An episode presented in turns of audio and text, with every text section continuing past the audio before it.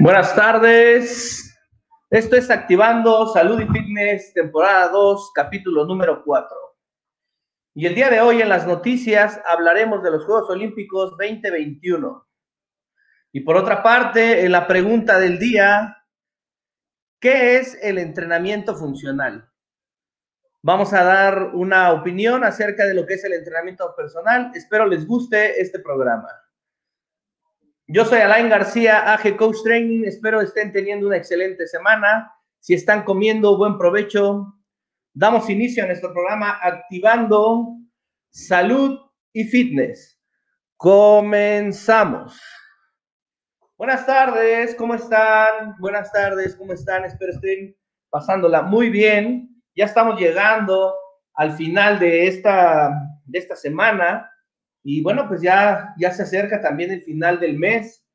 Y bueno, pues para nosotros es un gusto estar con ustedes. Si están comiendo, que tengan un excelente provecho. Si terminaron también, muy buen provecho. Espero, espero les guste este programa. Y bueno, vamos a iniciar con nuestra primera noticia, que es los Juegos Olímpicos 2021. Ya ven que se pospuso por el tema de la pandemia, iban a ser en el 2020, el año pasado, y se pospusieron para el verano de este año del 2021. Entonces, bueno, pues por situaciones ajenas, pues bueno, se tuvo que posponer. Es la primera vez que, se aplazan unas Olimpiadas y bueno, pues tenemos un poquito de noticias de lo que ha estado pasando con respecto a, la información que ha estado dando el gobierno de, de Japón y pues otras intenciones que hay ahí. Entonces, bueno, eh, este, para, este, para este periodo, el, estado de Florida hizo una oferta de último momento para albergar los próximos Juegos Olímpicos si Tokio se retira. El director financiero del estado, Jimmy, Patton, Jimmy Patronis, envió una carta este lunes ofreciendo invertir. Japón negó recientemente un reporte sobre que había dicho en privado cancelar los Juegos Olímpicos.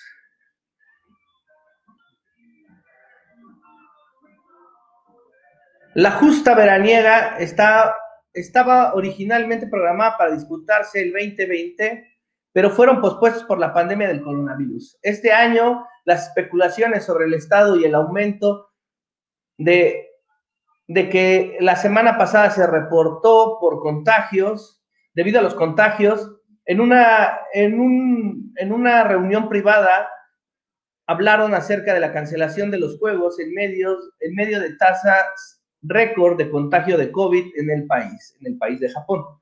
El COI, el, el COI aún no responde públicamente a la oferta de Patronis, que es este que es el, el, el director financiero del estado de Florida. Además, no es, claro si el director financiero del Estado cuenta con el respaldo de los más altos funcionarios del Estado de, de Florida, el gobernador Ron DeSantis.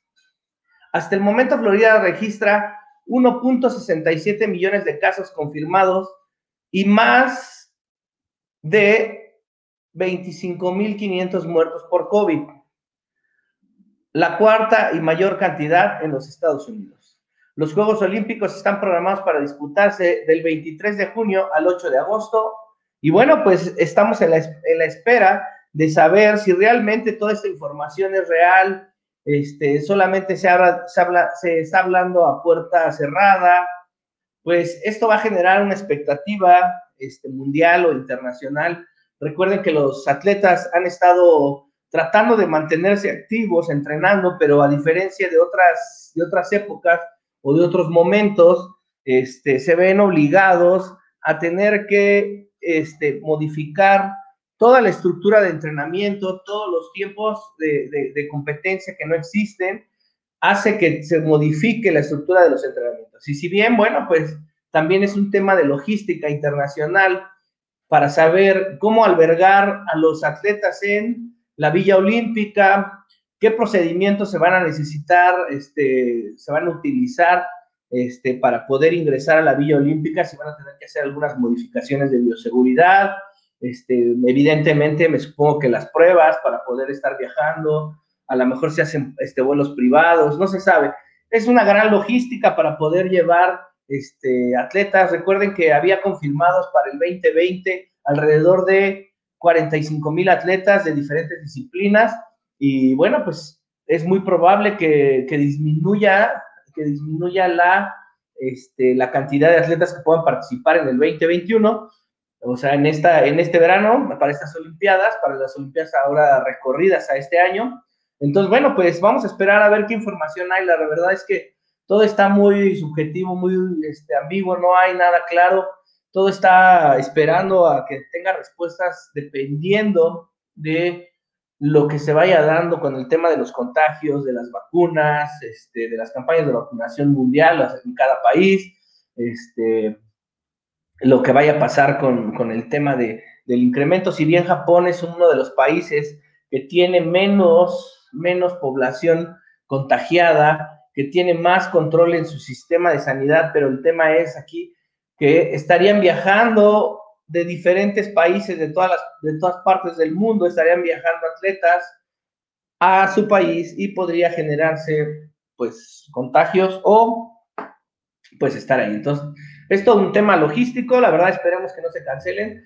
Todos estamos esperando tener pues un poquito de, distracción, tener buenas noticias. Este, en el aspecto deportivo, pues, son muy buenas noticias tener las Olimpiadas, este, motiva a la gente, inspira a la gente con todos estos atletas que logran, que tienen sus logros, este, nuevos atletas, atletas que ya van por su segunda, tercera Olimpiada en algunos deportes, y pues estar viendo cuál ha sido su actuar y cómo van desarrollándose, cómo van creciendo como atletas, pues eso inspira a la, población, a la población mundial, pues para integrarse a actividades físicas, para hacer un deporte, para, para guiar a sus hijos, a, los, a los, más chicos, a, que empiecen a hacer algún deporte. Entonces, bueno, vamos a esperar, esperemos que haya buenas noticias. Todo ahorita está así como muy revuelto, no hay nada claro, pero pues esperemos que continúen las Olimpiadas como se habían programado para este año 2021. Muy bien. Y bueno, por otra parte, la pregunta del día. La pregunta del día parece que puede ser interesante para todos ustedes. Este, recuerden que, esta pregunta en este momento solamente la desarrollo yo. Eh, esperemos tener un co-conductor o co-conductora. Estamos esperando eso para que nos esté acompañando y tener un poquito más de, dinámica, de intercambio de información y de, y de pensamientos o de entendimiento sobre estas preguntas. Y la pregunta del día de hoy es, ¿qué es el entrenamiento funcional? Y bueno, esta es mi respuesta sobre el entrenamiento funcional. ¿Cuál creen que sea mi respuesta sobre el entrenamiento funcional? Y bueno, pues ahí les va. El entrenamiento funcional hoy en día, desde hace unos 5 o 7 años, se denominó como una corriente para darle, eh, para puntualizar o para marcar una tendencia de tipo de entrenamiento o un esquema de entrenamiento. Pero ¿qué creen? El entrenamiento funcional, a mi punto de vista, y ahorita les voy a decir por qué a mi punto de vista y sobre qué fundamentos yo doy esta respuesta. El entrenamiento funcional es todo tipo de entrenamiento para cualquier tipo de deporte, para cualquier situación física, para cualquier situación que requiere actividad física, movimiento o salud, o si bien cualquier deporte que sea competitivo o preparación para cualquier deporte. Entonces, el entrenamiento funcional es todos los tipos de entrenamiento. Yo creo que lo que no se ha dicho Bien, y aquí viene la parte de polémica que puedo generar o de dudas que puedo generar a ustedes y es la siguiente. Más bien lo que no se ha canalizado bien es en qué tipo de corriente de entrenamiento y bajo qué necesidades yo le llamo al tiempo de duración programado de mi plan de entrenamiento como entrenamiento funcional. ¿Por qué? ¿Qué quiere decir?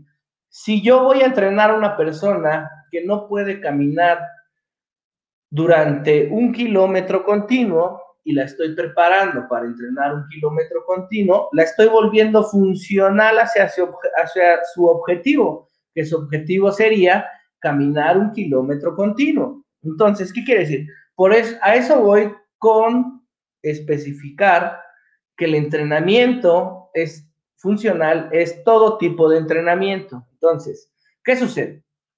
Si yo tengo como objetivo prepararme para un maratón, el entrenamiento, todo el, todo el sistema o método de entrenamiento que utilice me va a volver más funcional para ese objetivo, para ese deporte que quiero desarrollar o para esa prueba que quiero hacer en el atletismo de larga distancia, que sería el maratón.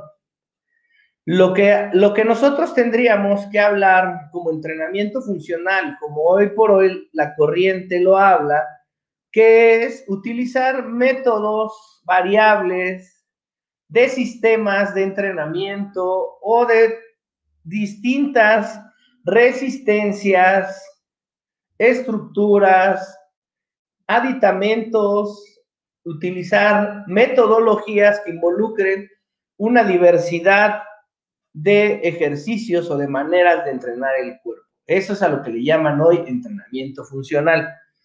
¿Qué quiere decir? A todos los sistemas que tienen que ver con ligas, poleas, entrenamiento en piso, entrenamiento con barras, entrenamiento con, algún elemento que tenga que ver con agua, un bosu, este, algo inestable, algo de suspensión, que pueden ser los aros, el TRX, hablando en, en tema de marcas, este, también utilizar las máquinas multifuncionales este, o, las máquinas de peso integrado, este, utilizar elementos como cuerdas de batalla, como pesas, como costales. Eso, eso no es el entrenamiento funcional. El entrenamiento funcional es el objetivo para lo que tú quieres ser más funcional o para lo que tú quieres prepararte realmente. Tienes que saber primero cuál es tu objetivo y qué funcionalidad vas a ganar con los métodos que utilices de entrenamiento. Entonces, yo creo que la corrección sería, o lo más claro sería, no decir que es entrenamiento funcional. Es entrenamiento de fuerza y resistencias variables con distintos elementos. Así es como se debería de denominar el entrenamiento funcional. Eso es mi percepción y dando estos argumentos y dando este tipo de este, observaciones específicas. ¿Por qué? Porque el entrenamiento funcional, pues es funcional para lo que lo requieras hacer. O sea, si tú quieres ser ciclista y haces un entrenamiento de fuerza y, un, y tu entrenamiento de fondo y tu entrenamiento de técnica de pedaleo y tu entrenamiento de equilibrio y tu entrenamiento de dominio de, pues ya es un entrenamiento funcional porque ya te vuelve funcional hacia el deporte que tú estás desarrollando. De igual manera, si tú eres un nadador y haces tu entrenamiento de carga, de, series, o de series este, de fondo, de series de técnica, este, de series con pull y paletas, de series con aletas, de series de patada, de series de salida, de flechas, de vueltas, pero además también haces entrenamiento de tierra para mejorar tu, velocidad de, respuesta hacia las salidas del banco, hacia los giros, hacia los toques. Este, también haces un fortalecimiento eh, en peso integrado o en el, o el basa, haciendo este movimiento mecánico coordinado con resistencia, con estos elementos de, de, estas plataformas donde te puedes estar este, entrenando con resistencias o con ligas, pues también es funcional. ¿Por qué? Porque tú eres un atleta nadador que se está preparando con todos los elementos, todas las metodologías que puedan involucrar el sistema de entrenamiento de fuerza y resistencia para desarrollar la funcionalidad de tu deporte y lograr ser funcional. Y si eres una ama de casa que quiere empezar a hacer una actividad física y tu objetivo es lograr este, un cambio físico, pues también vas a incluir elementos de fuerza, de resistencia cardiovascular, de coordinación motora, que tienen que ver con encontrar la funcionalidad hacia tu objetivo. Entonces, el entrenamiento funcional es todo tipo de entrenamiento hacia el objetivo que tenga cada individuo y cada persona, claro y que se esté preparando para ese objetivo. Todo lo demás son sistemas, métodos, son sistemas y métodos con elementos de fuerza o de resistencia variable, texturas, formas, son aditamentos. Entonces aquí nosotros sí podemos categorizar por una parte el tipo de elementos que utilizamos, si son elementos de peso libre, que pueden ser mancuernas, barras, discos, elementos de peso integrado, que son todas las máquinas de fuerza, que son máquinas que están este, dirigidas para fortalecer un músculo en específico, para fortalecer el, cuadrado, el, el cuadrado lumbar, el espinal, el glúteo, el cuádriceps, el vasto medio, el vasto lateral, los aductores, los abductores, la pantorrilla, los isquiotibiales, etcétera. Todas las máquinas que ustedes conocen, el bench press, etcétera, ¿no? Que, son máquinas de pecho, pecho, este, pecho pectoral menor, pectoral mayor, la que es declinada, inclinada, plana, etcétera. Todas esas máquinas de peso integrado son máquinas de peso integrado.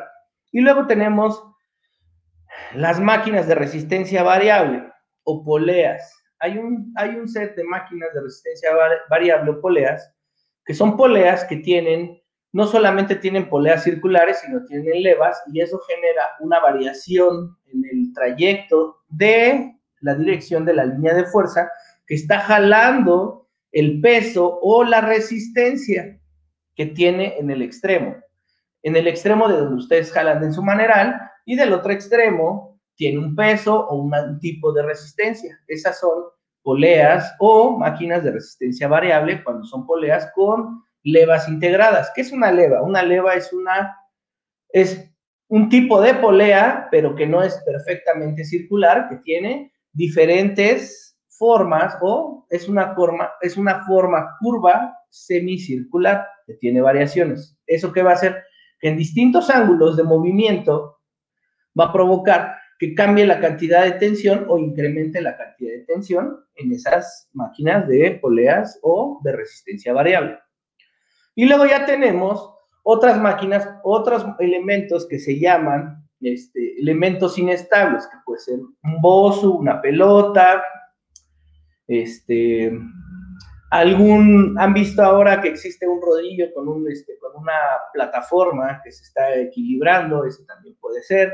Hace muchos años, en los años 80, existía una plataforma que tenía una bola que se llamaba Bola, así se llamaba la marca del del juguete, era un juguete, y ese es un elemento inestable que con, también con ese puede estar entrenando, que podría ser como un resorte de salto, pero este pues era solamente con una plataforma para los pies y lo sostenías pues con la misma inercia y con la presión de tus pies, hacías, sostenías esta, este tipo de, plataforma y dabas saltos y demás, ¿no?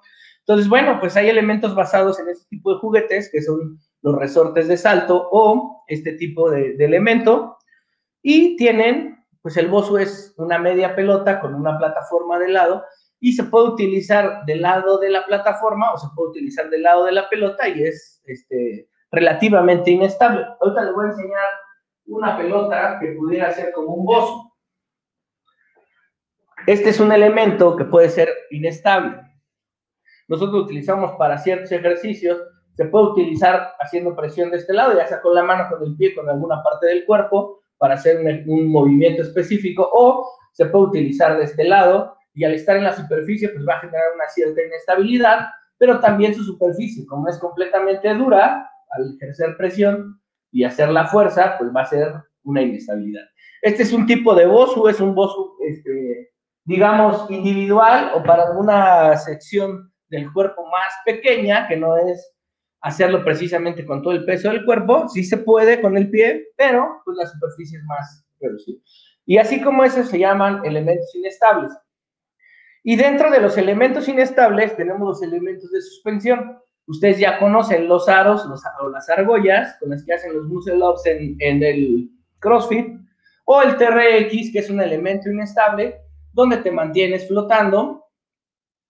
Además, de que está inestable porque te mantienes flotando y se mueve de un lado a otro, o sea, tiene giro de 360 grados, esa es la inestabilidad que genera, está suspendido de, del techo hacia el piso. Entonces estás generando pues un entrenamiento donde estás trabajando con varias fuerzas encontradas.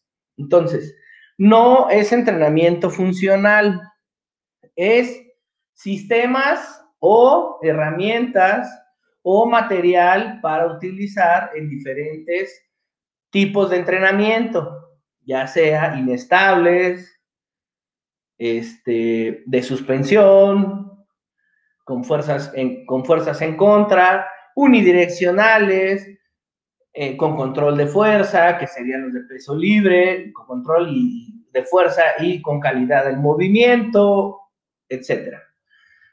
Ya la metodología que tú utilices, cuántas veces, cuántas repeticiones, qué número de cargas, etcétera, eso ya es otra pregunta para otro programa. Entonces, bueno, en mi opinión, ¿qué es el entrenamiento para sintetizar un poquito y hacerlo más breve? Si tienen dudas, pues podemos platicarlo más a profundidad en otro, en otro capítulo que puede ser un fin de semana, si es que les gusta esta duda o les genera cuestionamientos para poder aclarar en mi percepción como especialista en entrenamiento de fuerza y en neurociencia aplicada al movimiento y a la fuerza, la respuesta es el entrenamiento funcional es cualquier tipo de entrenamiento que sea funcional para lograr tu objetivo. ¿Cuál es el objetivo? El objetivo va a depender de la persona hacia dónde va. Si su objetivo es perder peso, todo lo que haga para perder peso como un entrenamiento es funcional. Si su objetivo es empezar a moverse y estar saludable, todo lo que haga de entrenamiento es funcional. ¿Por qué? Porque está cumpliendo su objetivo y le está haciendo más funcional de lo que era antes. Si tu objetivo es mejorar una marca corriendo, tu paso de kilómetro en el maratón, todo lo que hagas es entrenamiento funcional, porque te volvió más rápido en tu paso de carrera de antes, ahora, y todo lo que entrenaste fue funcional y te funcionó y te hizo más eficiente. Y si tu objetivo es empezar a hacer algún deporte, ya hacías actividad física y quieres empezar a hacer un deporte, todo lo que aprendas desde la técnica, la metodología, las reglas, este, todas las necesidades de tu deporte, incluso la parte psicológica, es un entrenamiento funcional para aprender ahora como deportista, antes como una persona que hacía actividad física y ahora como un atleta o como iniciándote en un deporte. Entonces, el síntesis, el entrenamiento funcional es todo. Y para no dejar dudas, los elementos que utilizamos son elementos específicos de fuerza y se pueden llamar como en diferentes grupos y hay grupos y había hay muchos grupos ahorita solamente mencioné algunos hay unos hay otros hay otros tipos de elementos que manejan agua que manejan líquidos adentro que son bolas o pelotas que tienen líquidos internos y tienen diferentes densidades de líquidos y al momento que tú lo estás moviendo no solamente es el peso sino tienes que utilizar el control para mantener la inercia interna de los líquidos y generar el movimiento. Y entonces esos elementos son inestables y de actuación de dos o más fuerzas en el momento de la acción del movimiento. Entonces, simplificamos. Peso libre, peso integrado, resistencias variables, que son poleas, ligas, poleas con levas, máquinas con poleas, etcétera. Elementos inestables que tienen dos corrientes o tres, o vamos a por qué tres. Elementos inestables que van al piso y que te generan un desbalance en tus movimientos. Elementos que te generan dos o más fuerzas que son inestables y que además son de suspensión, son cosas con las que estás colgado, como las telas en las que hacen acrobacias, como los aros, como TRX, etcétera. Hay muchos elementos. Como las cuerdas cuando estás subiendo la cuerda, ese también es un elemento de suspensión y además inestable. Y elementos de fuerza variable con densidades o con diversas densidades internas en la estructura del equipo, que pueden ser pelotas con agua, etcétera, que traen diferentes pesos y diferentes densidades, incluso cavidades internas que hacen que genere una inercia, tanto la de carga como la de movimiento y como la de ejecución. Entonces ahí hay más de tres, tres fuerzas eh, variables involucradas. Entonces, bueno, para no fallar, el entrenamiento funcional, en mi punto de vista, es todo tipo de entrenamiento que te lleve a tu objetivo. Todo lo demás son elementos para lograr el objetivo y para utilizarlas como herramientas en tu plan de entrenamiento. Entonces, bueno, pues ahí está la pregunta, esa es la respuesta que tengo yo. Espero les haya gustado. Si tienen algún comentario, alguna duda, seguramente muchas, seguramente ninguna. Si tienen alguna duda, algún comentario, no olviden escribir en la cajita de comentarios y activar la campanita, seguirnos, darnos like y compartir este video para que más personas puedan estar viéndolo.